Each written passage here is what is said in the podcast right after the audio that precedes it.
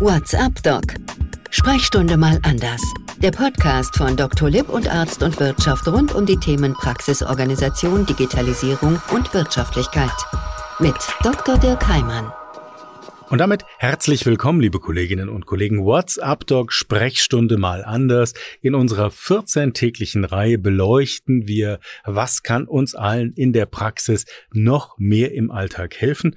Häufig abseits der Medizin, manchmal aber auch ganz groß in der Schnittmenge mit der unmittelbaren Medizin. So auch heute in Zeiten der, wenn auch ausklingenden oder abklingenden Corona-Pandemie, nach wie vor Corona-konform zugeschaltet aus Berlin heute ein allgemeinmedizinischer und internistischer Kollege, Dr. Kerem Erikul. Grüße Sie herzlich. Ja, hallo. Herr Dr. Erikul, jetzt reden wir heute über etwas, was uns alle, zumindest die, die wir täglich im niedergelassenen Bereich als Allgemeinmediziner, Internisten unterwegs sind, betrifft, was sich zum Beispiel auch bei unseren Partnern, also bei Dr. Lipp oder auch bei Arzt und Wirtschaft immer wieder findet. Im Moment, es geht ums Impfen gegen das SARS-CoV-2-Virus. Wie viel haben Sie heute schon geimpft? Heute haben wir noch gar nicht geimpft. Äh, heute haben wir eine kleine Katastrophe erlebt. Wir kriegen montags immer mitgeteilt, wie viel Impfstoff wir für die Woche bekommen und äh, wie das Leben so spielt. Wir haben 120 bestellt und äh, sind konfrontiert worden mit dem Ergebnis, dass wir für diese Woche 18 Dosen, also drei Vials BioNTech bekommen. Heute Abend werden wir, weil wir die Impfstoffdosen vorrätig haben, AstraZeneca impfen, 22 Dosen, also zwei Vials, zwei Impfen. Die Termine sind geplant, der Impfstoff ist da. Aber BioNTech waren wir jetzt gerade kräftig am Absagen. Jetzt war diese Frage nicht abgesprochen und damit sind wir gleich mittendrin in unserem heutigen WhatsApp-Doc-Sprechstunde mal anders Podcast. Das ist ja ein riesenorganisatorisches Problem, was Sie gerade beschreiben. Sie haben 120 Dosen erwartet. Sie kriegen ungefähr 10 Prozent davon. Das heißt, Ihre MFAs, Ihre Mitarbeiterinnen und Mitarbeiter in der Praxis, die sind gerade wahrscheinlich gar nicht so richtig froh wenn wir Impfungen verteilen und Termine vergeben, dann fühlt man sich manchmal wie ein Weihnachtsmann. Äh, man macht die Leute glücklich, da kommen Tränen und genau das Gegenteil erlebt man, wenn man einen sicher geglaubten Termin wieder absagen muss. Also da fließen zum Teil auch die Tränen. Wir haben die jetzt alle auf eine Woche nach hinten verschoben. Das ist für manche tatsächlich wie ein Weltuntergang gibt es lange Diskussionen, ja. Und allein schon alle Patienten zu erreichen, ist natürlich nicht einfach. Also ich vermute mal, dass auch der ein oder andere dann nicht rechtzeitig erreicht wird und dann morgen vor der Tür steht und dann nach seiner Impfung fragt und dann erst vor Ort erfährt, dass er keine Impfung kriegt. Das ist tatsächlich Mist. Als uns geht das wie Ihnen. Sie impfen ja als Hausärzte am Rüdesheimer Platz in Berlin. Wir impfen hier als Hausärzte in Mainz. Wir kennen die Situation genauso wie Sie. Sie impfen aber zusätzlich noch woanders, nämlich als Kollege auch in einem Berliner Impfzentrum. Warum das? Also zu Anfang wollte ich tatsächlich einfach mal gesehen haben und erlebt haben. Und ähm, dann hat mir das auch sehr gut gefallen und ich war beeindruckt davon. Also wir haben ja in Berlin äh, so manche Projekte erlebt, die nicht so gut klappen. Also wir haben hier so einen Flughafen, der jetzt funktioniert, aber jetzt fliegt niemand mehr. Und da war ich ganz gespannt, wie man das hinkriegt mit so einem Impfzentrum und war wirklich begeistert. Also die Organisation für die Patienten, für die Ärzte, für die Kollegen, die dort impfen, ist wirklich gut organisiert. Es ist sehr, sehr angenehm und das macht einfach Spaß, dort zu arbeiten. Man konzentriert sich auf das, was man eigentlich machen sollte, machen will, die Impfung und ähm, das ringsherum, das wird einem abgenommen. Ja. Und das hat mir gut gefallen. Es wird auch nicht schlecht bezahlt, muss man dazu sagen. Ähm, unsere Sprechstundenhilfen, wir dürfen ja als äh, niedergelassene Ärzte auch eine MFA mitbringen. Und ähm, die äh, freuen sich auch, dass sie sich was dazu verdienen können und sagen auch, es macht ihnen Spaß. Also da haben wir nie Mühe, jemanden zu finden, der da gerne mitmachen möchte. Und deswegen äh, mache ich es auch weiterhin. Also die Zahl der Termine, die wir buchen dürfen als Ärzte, sind äh, beschränkt auf pro 14 Tage in der Regel einen Dienst, den man machen darf. Und den nehme ich in, in der Regel auch in Anspruch. Jetzt haben Sie eben schon gesagt, der große Unterschied ist, es ist da super organisiert, auch wenn es mit dem Flughafen rund um Berlin ja möglicherweise nicht ganz so gut geklappt hat über viele Jahre. Aber das Organisieren der Impfzentren, zumindest wenn auch vielleicht nicht des Impfstoffs, das hat ja wirklich gut geklappt. Sagen Sie gerade, was ist denn dann der Unterschied? Und der klang ja im Grunde zu Beginn schon an bei Ihnen. Was ist der Unterschied zur eigenen Praxis dann, wenn man selber in den eigenen vier Praxiswänden zur Nadel greift? Wo sehen Sie da die Hauptunterschiede? Zum einen in der Praxis die Sprechzeiten umplanen, planen, wann, wann wollen wir impfen? Wollen wir das on top machen oder wollen wir das anstelle von normalen Sprechzeiten machen? Dann besteht ein gewisser Personalbedarf, weil das äh, ist ja keine normale Grippeschutzimpfung, sondern man muss den Impfstoff zubereiten. Das heißt, äh, ich muss zusätzliches Personal auch zur Verfügung haben, Sprechstundenhilfen. Ich muss das ganze Impfstoffmanagement betrachten, wie von der Lagerung und wie schnell muss der Impfstoff verimpft werden, ähm, brauche ich dafür spezielle Materialien und wie viele Impfdosen kommen aus dem jeweiligen Weil raus. Also das muss alles berücksichtigt werden. Also wir haben zum Beispiel rechtzeitig vorher schon einen abschließbaren Kühlschrank für uns in die Praxisräume äh, nochmal zusätzlich gestellt, was sich jetzt als wirklich sehr sinnvoll erwiesen hat.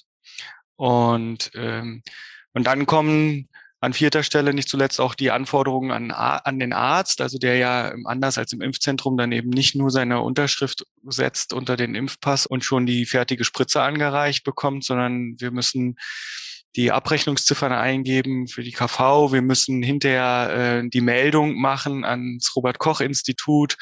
Äh, wir müssen Aufklärungsgespräch äh, mit dem Patienten führen. Gut, das müssen wir im Impfzentrum auch, aber da gibt es dann auch Unterschiede. Zum Beispiel im Impfzentrum habe ich BioNTech und Moderna geimpft. Ähm, mit AstraZeneca, was ich jetzt nur in der Praxis impfe, gibt es immer noch einen erhöhten Klärungsbedarf, erhöhte Fragen nochmal von Seiten der Patienten.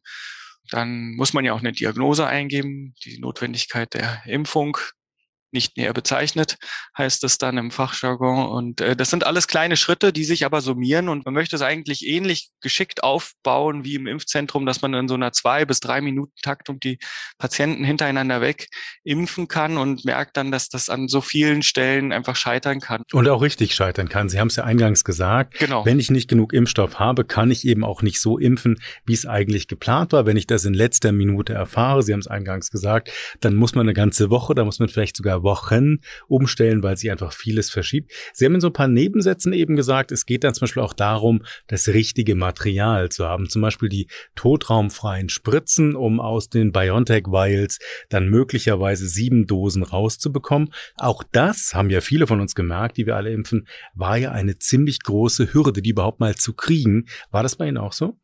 Ja, wir haben uns am Anfang gefreut, äh, tatsächlich, dass die Apotheke uns alles mitgeliefert zu haben, glaubten wir zumindest, dass wir, wir haben unser Material gebündelt bekommen, dann merkten wir doch, dass das nicht ganz so ohne ist, weil wir jedes Mal anderes Material oder auch zum Teil ähm, zwei verschiedene Materialien bekommen haben, so zum Beispiel letzte Woche Freitag als wir geimpft haben, hatten wir zwar Totraumspritzen, aber Kanülen, die ein Metallteil hatten, was nach hinten hin reinragte, sodass der Kolben nicht bis zum Ende vorgeschoben werden konnte. Und wir dachten erst, die Spritze blockiert, bis wir dann festgestellt haben, dass das an der Injektionskanüle liegt, die einfach nicht zu dieser Spritze passend ist. Und mit solchen Dingen rechnet man erstmal eigentlich nicht. Und dann muss man ja auch spontan improvisieren und, und gucken, ja, jetzt hat ein Patient zu wenig bekommen und zum Glück, dann lässt sich das dann noch irgendwie in dem Fall dann äh, zurechtbiegen, dann äh, wird die Kanüle ausgetauscht und der Rest noch reingespritzt. Ähm, aber das sind so Störfaktoren, äh, die bringen einen schon so ein bisschen aus dem Tritt erstmal wieder. Und äh, ich nehme an, dass die Apotheke das selber gar nicht wusste. Und das erleben wir ja leider alle, ganz egal in welchem Bundesland man gerade lebt. Es sind genau diese Herausforderungen, die vermeintlich, Sie haben auch das eben gesagt, so ganz klein sind und die für sich betrachtet eigentlich gar keine große Herausforderung darstellen, aber die in der Summe dann natürlich plötzlich richtig kompliziert werden. An dieser Stelle daher vielleicht, wir machen das immer bei WhatsApp Doc, sprecht schon mal anders, jetzt schon mal der Hinweis. Es gibt von Dr. Lipp einen Leitfaden, vier Tipps für die Organisation von Covid-19 Impfungen in Ihrer Praxis. Da geht es um Handlungsempfehlungen Empfehlungen, wie man damit am besten umgeht. Und zusätzlich finden Sie auch bei unserem Partner von Arzt und Wirtschaft eine eigene Rubrik, die heißt Corona-Krise. Da gibt es einen Beitrag, ein Video unter anderem zum Impfablauf, Vorbereitung, wir haben gerade drüber gesprochen, der einzelne Vakzine und nützliche Tipps zur Abrechnung. Auch das, Herr Dr. Erik Kohl, haben Sie eben schon erwähnt. Wenn wir jetzt mal aufs Organisieren kommen, Ihrer Termine. Sie haben da gesagt, jetzt habe ich irgendwie 120 Termine geplant. In meiner Praxis kriegt dann 10 Prozent der Dosen. Wie machen Sie denn aktuell die Terminplanung? erstmal ganz konkret zu den Planungen der einzelnen Sprechzeiten. Also anfangs haben wir die erste Dosis bekommen, ohne dass wir wussten, ähm, oder die ersten Dosen, 120 Dosen waren das, die standen einfach plötzlich vor der Tür und. Sie glücklicher, das ist bei mir nie passiert, ja. Ja, da hat man auch gesehen den Segen und den Fluch zugleich aus solcher Situation, weil zum Glück kamen die am Dienstag und die Haltbarkeit ging dann vom BioNTech so weit, dass wir auch dann den Samstag nehmen konnten und wir haben dann tatsächlich 120 Dosen an einem Samstag verimpft das ist dann auch nicht nur Spaß und auch für die Sprechstundenhilfen, die dann erfahren, dass sie am Samstag jetzt mal arbeiten dürfen, äh, die waren nicht nur glücklich darüber.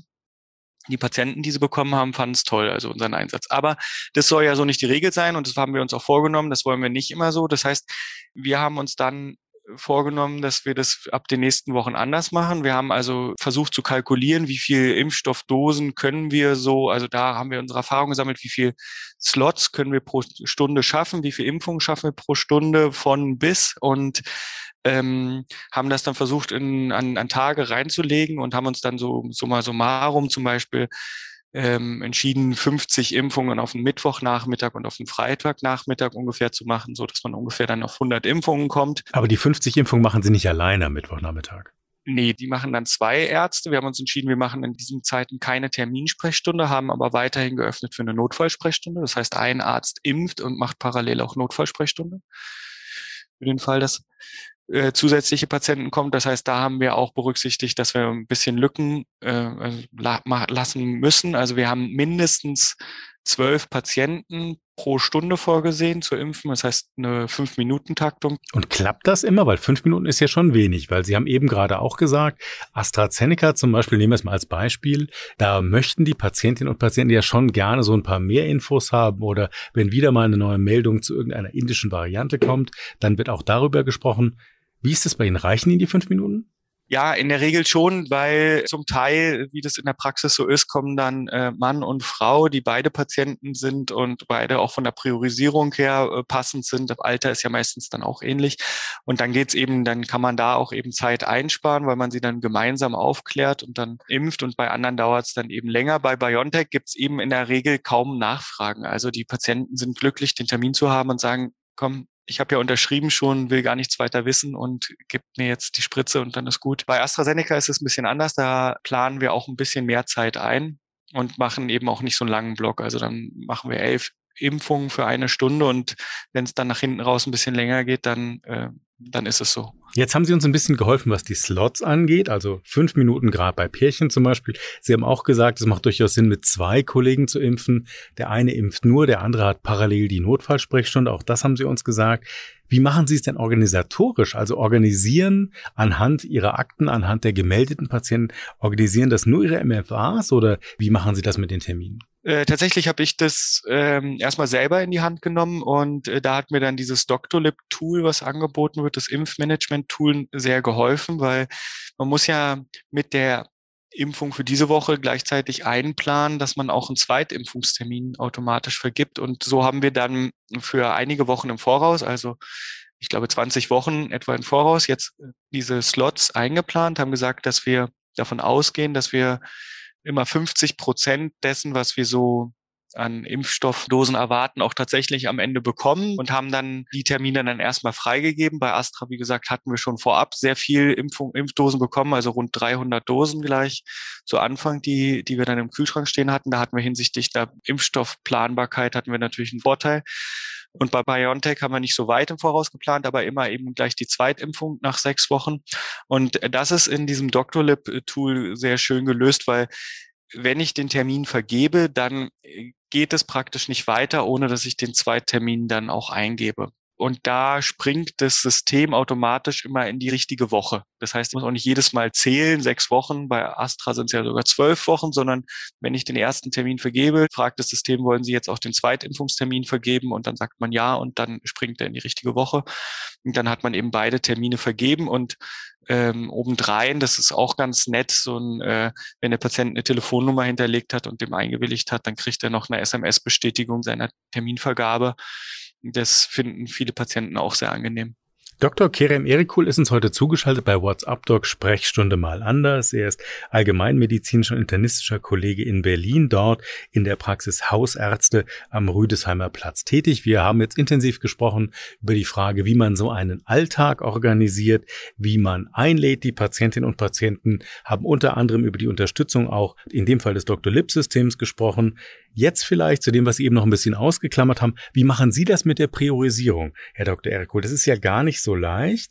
Priorisieren, spätestens ab der Gruppe drei werden dann viele berufliche mit Komorbiditäten ohne. Wie schaffen Sie das? Das war in der Vorstellung sehr viel einfacher als in der Realität tatsächlich, weil viele von den Patienten, an die wir zuerst gedacht hatten, die hatten schon einen Impftermin vereinbart im Impfzentrum oder ihre ähm, Impfung bereits erhalten. Also Sie haben die angerufen oder anrufen lassen? Genau, wir wollten das ganz gerecht und gut machen, haben die tatsächlich zum Teil angerufen, haben sie zum Teil aus den normalen Sprechstunden heraus, den die Impfungen dann angeboten. Und dann stellte sich heraus, dass viele tatsächlich schon Termine hatten. Da mussten wir auch dann kurz überlegen. Die Patienten wollen lieber, wenn sie einen Termin in sechs Wochen haben und jetzt einen in zwei Wochen angeboten kriegen. Da hatten wir uns für uns so festgelegt in der Praxis, dass wir eigentlich den Patienten dann sagen, dass sie ihren Termin im Impfzentrum, wenn sie ihn schon haben, jetzt auch beibehalten sollen. Und äh, wenn da jetzt nicht ganz, ganz triftige Gründe sind, die vier Wochen Vorverlegung notwendig machen, dann haben wir denen auch so keinen Termin dann mehr angeboten. Und dann sind wir auch tatsächlich, weil es so viel Arbeitsaufwand war, da hinterher zu telefonieren, ähm, dazu übergegangen, dass wir vermehrt aus der Sprechstunde heraus die Patienten angesprochen haben und wir hatten eben von den vielen E-Mail-Anfragen und den vielen telefonischen Anfragen, die teilweise unsere Telefonanlage lahmgelegt haben, haben wir Wartelisten geführt und haben die Patienten dann eben, wenn wir wieder für die nächste Woche geplant haben, angerufen und ein, eingepflegt in unseren Terminplan. Das heißt, Sie haben auch eine Warteliste wahrscheinlich. Wir haben auch eine Warteliste, aber auch damit sind wir auch nicht sehr glücklich, weil wir beim letzten Mal gesehen haben, wenn da viel Zeit dazwischen ist, zwischen der, also mehr als zwei Wochen heißt für mich viel Zeit zwischen dem Zeitpunkt, wo sich der Patient in die Warteliste hat eintragen lassen und wir ihn anrufen, ist gar nicht mehr gesagt, ob er tatsächlich noch unseren Termin haben möchte und vielleicht nur einfach nicht abgesagt hat, weil viele Patienten bemühen sich parallel bei Fachärzten, bei vielleicht ihrem Betriebsarzt äh, im Impfzentrum um eine Impfung und da kann es eben sein, dass die schon einen anderen Impftermin angeboten bekommen haben, so dass man oft frustran anruft, ja. Dann erreicht man oft seinen Patienten nicht. Da ist eine Festnetznummer und der ist nur über Handy erreichbar oder ins Handy geht niemand. Und das macht wenig Spaß. Äh, da sind wir nicht sehr glücklich und die Patienten auch nicht. Und da haben wir auch noch keine ganz richtige Lösung. Im Moment ist es so, dass wir jetzt in dieser Zweitimpfungsphase eigentlich sind, weil wir die ersten sechs Wochen durchgeimpft haben. Und jetzt haben wir auch gesagt, wir machen für die nächsten sechs Wochen auch erstmal keine Warteliste, sondern sagen den Patienten, sie müssen dann nach sechs Wochen sich wieder melden. So improvisieren wir eigentlich praktisch von Woche zu Woche. Ich, ich wüsste gerne, ob es irgendwie eleganter geht und besser geht, aber. Also ich wüsste es auch gerne, aber ich befürchte nicht. Sie haben es ja eingangs gesagt. Die größte Herausforderung ist eigentlich, wie viel Impfstoff hat man von Woche zu Woche? Wir haben über die verschiedenen auch Terminplanungserleichterungen ja schon gesprochen. Nur die helfen einem dann auch nichts, wenn in dem Moment der Impfstoff eben fehlt. Kommen wir vielleicht nochmal zum Aufklärungsgespräch. Das schafft man ja, wir haben es zwischenzeitlich schon gesagt, jetzt nicht zwingend in fünf Minuten. Nutzen Sie die Videosprechstunde dafür oder wie organisieren Sie das? Also wenn es vorab da Bedarf gibt, nutzen wir alle äh, Sprechstunden, also die normale Sprechstunde, wenn, wenn da Fragen gestellt werden, als auch Videosprechstunde, als auch Telefonsprechstunden, die wir anbieten. Ähm, tatsächlich ist es eben bei BioNTech nicht so viel Fragenbedarf. Bei AstraZeneca da haben wir es uns auch einfacher vorgestellt, indem wir es einfach den über 60-Jährigen angeboten haben. Und aber da wollten es viele nicht. Und dann waren es eben die Jungen. Also und da haben junge Frauen vielleicht ja eine 25-Jährige, die sich dringend impfen lassen möchte und sagt, sie nimmt auch Astra. Und da hatten wir zum Teil Bauchschmerzen. Wie gehen wir damit um? Können wir die jetzt einfach impfen, weil sie einwilligt oder dürfen wir da auch selber ein Veto jetzt einlegen und sagen, nee, das, das, da fühlen wir uns nicht gut. Also unseren Kolleginnen in der Praxis ging es durchaus so, dass sie gesagt haben, sie würden so eine junge Frau eigentlich lieber nicht impfen. Ja, und da waren wir auch hin und her gerissen. Wir machen es mittlerweile, also wir hatten anfangs dann gesagt, wir machen ab 50. Mittlerweile gehen wir auch zu den jüngeren Patienten, aber wir klären diese Patienten tatsächlich darüber auf, also junge Frauen, dass das Risiko einer Sinusvenenthrombose nach dem aktuellen Kenntnisstand ähnlich hoch ist wie das Risiko einer, eines schwerwiegenden Verlaufs äh, bei einer Covid-Erkrankung. Das heißt, genauso niedrig, muss man ja sagen. Was ja ein Diskussionspunkt ist, den ja viele Patientinnen und Patienten fragen, dass sie sagen, wie hoch ist das Risiko für mich, einen schweren Verlauf zu bekommen? Wie hoch ist das Risiko der Nebenwirkung? Das ist ja exakt, was Sie gerade reflektiert haben, Herr Dr. Eriko, die Argumentation auch der STIKO. Wenn man es noch ein bisschen weiter rechnet, wenn man mit den Biologen redet, mit den Epidemiologen redet, dann sagen die, naja, es kommt ja noch hinzu, wir haben ja auch die Übertragungswahrscheinlichkeit der Jüngeren, die vielleicht sogar asymptomatisch übertragen oder präsymptomatisch übertragen. Also das ist ja, das wird ja gerade in unserem Gespräch deutlich, insgesamt ein nicht ganz so leichtes Feld, passt aber wunderbar zu meiner vorletzten Frage, die hier steht, nämlich nach Ihren Wünschen. Jetzt haben wir ja Impfstoffe in der Praxis, die bekommen wir mal, wir bekommen sie mal nicht, wir bekommen die Materialien oder wir bekommen andere. Da werden natürlich Wünsche so ein bisschen wach in einem selbst. Haben Sie welche an die Politik, an die, die es organisieren? Die bessere Planbarkeit ist auf jeden Fall äh, definitiv der wichtigste Wunsch, den ich hätte. Ich habe es niemandem direkt verübeln können, weil ich das Gefühl hatte, äh, zum Teil wusste es eben die Politik auch nicht besser, ähm, wie viel Impfstoff jetzt tatsächlich kommt. Da war man sehr abhängig und hat es dann auch direkt alles versucht weiterzugeben. Äh, deswegen will ich da niemandem jetzt direkt einen Vorwurf machen, aber ich, das wäre ein Wunsch, wenn ich es mir wünschen könnte, dass man uns vorab schon sagt und dann auch lieber weniger sagt und wir dann mit dem zurechtkommen müssen, was wir kriegen. Dann versuchen wir das doch konkret in die Praxis nochmal zu übersetzen als letzte Frage. Was könnten denn dann die Politiker, was könnten die KV, was könnten die Kostenträger, was kann die Apotheke um die Ecke, was können die vielleicht tun, um den Impfalltag, der ja letztendlich dann bei den Allgemeinmedizinerinnen und Allgemeinmedizinern, bei den zunehmend auch den Betriebsärzten ja hängen bleibt, um deren Alltag zu erleichtern? Ich bin mittlerweile auch äh, doch der Überzeugung, dass man die Impfzentren, also wenn man die schon, das sind ja sehr kostspielige Gebäude, und wenn man die schon hat und sich das leistet, also was mir passiert ist, und das nicht einmal, dass ich als Impfarzt dort eingesetzt war und bei fünfeinhalb Stunden, zwei Stunden früher nach Hause geschickt wurde, weil kein Impfstoff mehr da ist, ähm, das finde ich, ist eine Verschwendung von Ressourcen. Also wenn man so ein Impfzentrum hat, was super gut organisiert ist, dann soll man das auch voll bespielen. Also das heißt, da sollten prioritär auch erstmal die Impfstoffe hingehen. Und ich finde, dort wird auch einigermaßen gut diese Priorisierung eingehalten, indem man diese ähm, Codes verschickt hat, indem die Leute ihre Arbeitgeberbescheinigung mitgeben, bringen für die Gruppe drei. Das, das finde ich, hat nicht perfekt, aber gut funktioniert. Und äh, das finde ich ist ein wichtiger Aspekt. Also das sollte auf jeden Fall voll ausgenutzt werden, weil sonst gibt man viel Geld aus und das ist verschwendet, wenn man die dann gar nicht richtig bespielt. Man muss ja dann nochmal auf die Zahlen gucken. Sie haben damit völlig recht. Eine Impfung wird in der Praxis, also pro Impfung etwa 20 Euro. Und im Impfzentrum, da gibt es ja von Bundesland zu Bundesland verschiedene Aufstellungen, aber zwischen dem fünf- und zehnfachen kostet die Impfung im Impfzentrum dann schon. Richtig, also aber wenn man das Impfzentrum hat, und ich fand das für den Beginn, fand ich es eine durchaus sinnvolle Einrichtung, ob man dauerhaft Impfzentren betreibt, wenn es um die Dritt-, Viert- und Fünft-Impfungen nachher geht, das äh, glaube ich nicht. Ich hoffe, dass auch die Anwendbarkeit von dem Impfstoff ein bisschen einfacher wird, so dass man so in der Art impfen kann, wie man es gewohnt ist von Grippeimpfstoffen und anderen Impfstoffen. Aber äh, im Großen und Ganzen jetzt für die Phase jetzt würde ich die Impfzentren voll bespielen, auch weil wir das Geld dafür ja ohnehin schon ausgeben. Und dann danach sollte man, bevor man immer neue Gruppen reinnimmt, also wenn man jetzt sagt, die Hausärzte sind die nächste Gruppe nach dem Impfzentrum, die da mit, mitspielen sollen, dann soll man denen sagen, wie viel Impfstoff die bekommen, womit die planen können. Dann müssen die verlässlich sagen, wie viel die dann auch schaffen, davon zu verimpfen. Und dann erst schaltet man die nächsten Gruppen, dann die Fachärzte, dann die ähm, Betriebsärzte und so weiter an. Also die Ideen, halt bei Impfstoffmangeln immer mehr Impfärzte mit reinzunehmen, Tierärzte und so weiter, was das da alles für Ideen gab, das macht dann auch keinen Sinn. Also sobald wir genügend Impfstoff haben, macht das alles Sinn, aber zu Beginn Impfzentren voll auslasten, dann Hausärzte voll auslasten und dann alle weiteren Gruppen Stück für Stück mit reinnehmen. Jetzt sind die Fragen auf meinem Zettel alle. Ich habe alle durchgestrichen. Ich würde aber dennoch eine stellen und meinen Zettel damit einfach zur Seite legen. Würde mich dafür Ihre Meinung sehr interessieren. Jetzt haben Sie eben gesagt, die verschiedenen Gruppen. Jetzt haben wir die Gruppe 1, also die mit höchstem Risiko, und die Gruppe 2, größtteilig durchgeimpft. Ein paar sind es natürlich immer noch nicht, aber wir werden zwischen 80 und 60 Prozent wahrscheinlich in diesen Gruppen. Jetzt sind wir bei der Gruppe 3. Da haben Sie eben auch erwähnt, da müssen viele ihre Arbeitgeberbescheinigung mitbringen. Viele Bundesländer, heute kam ein weiteres dazu, dazu, kippen zunehmend diese Priorisierungsempfehlungen, mehr ist es ja nicht.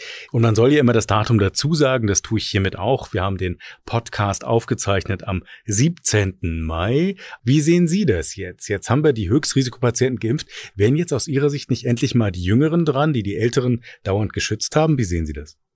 Tja, also am Ende hat jeder ein Anrecht auf die Impfung und tatsächlich finde ich es gut, dass wir als Ärzte auch da einen gewissen Ermessensspielraum am Ende des Tages noch haben, ähm, weil es gibt äh, eben den Unterschied. Also der 30-Jährige, der durchgehend im Homeoffice arbeitet, ähm, der hat wenig Risiko, sich anzustecken und dem kann man vielleicht zumuten, dass er es auch noch vier Wochen weiter aushält. Die Mutter, die drei Kinder hat äh, und in der Schule und im Kindergarten einfach sich gar nicht schützen kann, weil von überall die Einfallstore sind, hat vielleicht deswegen auch eine höhere Priorisierung, das, was man aber nicht irgendwie abbilden kann an, an irgendwelchen Scores oder so weiter, äh, wo es auch nicht darum geht, ob sie jetzt ein Asthma hat oder nicht, sondern einfach, wo andere Faktoren, wie viel Kontakte hat sie noch, hat sie noch Eltern, die sie schützen möchte und so weiter. Ist eins der Kinder vielleicht krank? Ja, und da bin ich froh, dass ich ein Stück weit auch noch diesen Spielraum habe, als Arzt das zu entscheiden. Und deswegen finde ich es gut grundsätzlich, dass wir jetzt auch so langsam dazu übergehen, diese Priorisierungen zu kippen. Ich finde es aber gefährlich, was wir in Berlin hier erleben, dass das den Menschen so, dass er so gesagt hat, hurra, jetzt kippt die Priorisierung, geht alle zum Arzt, die kriegt alle sofort eine Impfung, weil das ist einfach eine Lüge. Das kann ja nicht funktionieren. Dr. Kerem Erikul war das uns zugeschaltet aus Berlin, aus der Praxis Hausärzte am Rüdesheimer Platz. Er impfte dort als Allgemeinmediziner und internistischer Kollege. Vielen Dank und viele Grüße nach Berlin. Vielen Dank auch. Tschüss nach Mainz.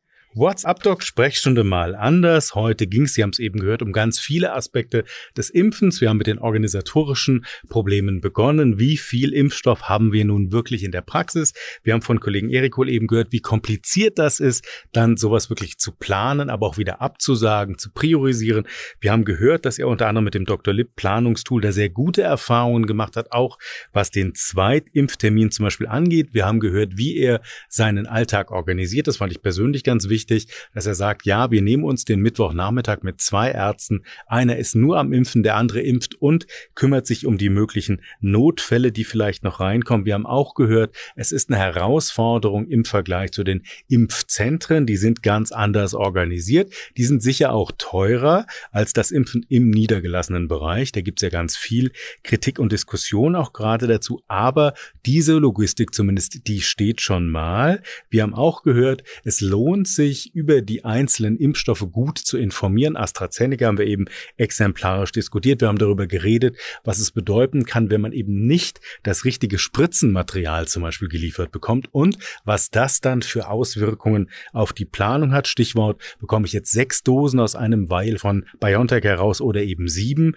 Alleine das ist schon für einen Patienten, eine Patientin am Tag ganz, ganz wichtig. Und wie immer bei WhatsApp Doc, Sprechstunde mal anders. Zum Schluss nochmal die Hinweise wenn Sie einiges nachlesen möchten. Das geht zum Beispiel der Dr. Lipp-Leitfaden vier Tipps für die Organisation von Covid-19-Impfungen in Ihrer Praxis. Da geht es ganz konkret um Handlungsempfehlungen, aber zunehmend und zusätzlich auch, wie können Sie es organisieren und wie kommen Sie da einfach effizient durch. Den Link dazu finden Sie überall dort, wo Sie auch unseren Podcast hören können. Und auch dieser Hinweis sei nochmal ergänzt, Arzt und Wirtschaft unter auw.de. Da gibt es eine Rubrik, die heißt Corona Krise. Dort finden Sie unter anderem einen Beitrag und ein ganz konkretes Video zum Impfablauf, auch zum Vorbereiten der Vakzine. Das haben wir eben schon diskutiert und nützliche Tipps für die Abrechnung. Das war's für heute. WhatsApp Doc Sprechstunde mal anders.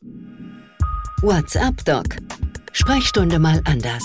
Der Podcast von Dr. Lipp und Arzt und Wirtschaft rund um die Themen Praxisorganisation, Digitalisierung und Wirtschaftlichkeit. Mit Dr. Dirk Heimann. Dieser Podcast-Service für Ärztinnen und Ärzte wurde Ihnen von unserem Content-Partner, der Dr. Lipp GmbH aus Berlin, präsentiert. Dr. Lipp ist auch für den Inhalt dieses Podcasts verantwortlich.